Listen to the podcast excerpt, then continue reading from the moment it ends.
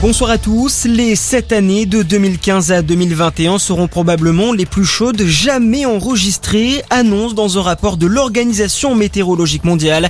Ce rapport publié le jour de l'ouverture de la COP26 à Glasgow révèle l'ampleur de la crise climatique. Tous les signaux sont au rouge, a d'ailleurs prévenu aujourd'hui le président de la COP26. Près de 200 pays sont d'ailleurs réunis à partir d'aujourd'hui dans ce sommet pour évoquer, discuter et trouver un accord sur des mesures afin de réduire les émissions de gaz à effet de serre. Ce matin déjà, les pays du G20 se sont accordés sur un objectif de réchauffement limité à 1,5 degré. Le G20 s'engage également à ne plus financer les centrales au charbon à l'international d'ici la fin de l'année.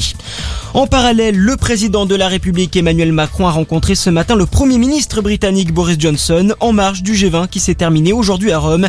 Les deux hommes ont évoqué l'épineuse question des accords de pêche suite au Brexit.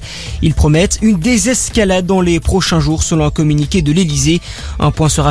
Mardi sur la mise en œuvre ou non de mesures de rétorsion par Paris.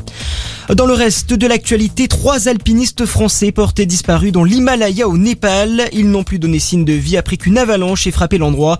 Les alpinistes tentaient d'escalader sans autorisation un sommet d'environ 6000 mètres d'altitude proche de l'Everest. Des recherches sont en cours. À la veille du mois sans tabac, la Ligue contre le cancer appelle le gouvernement à interdire de fumer aux abords des écoles. C'est la suite logique, estime-t-elle, dans les colonnes du journal du dimanche.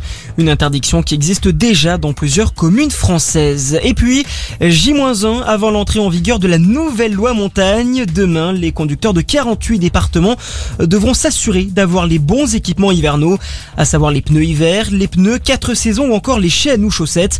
Toutefois, le gouvernement a annoncé une année de tolérance. Aucune sanction n'est prévue avant l'an prochain. Voilà pour l'actualité. Très bonne fin de journée à tous. À notre écoute.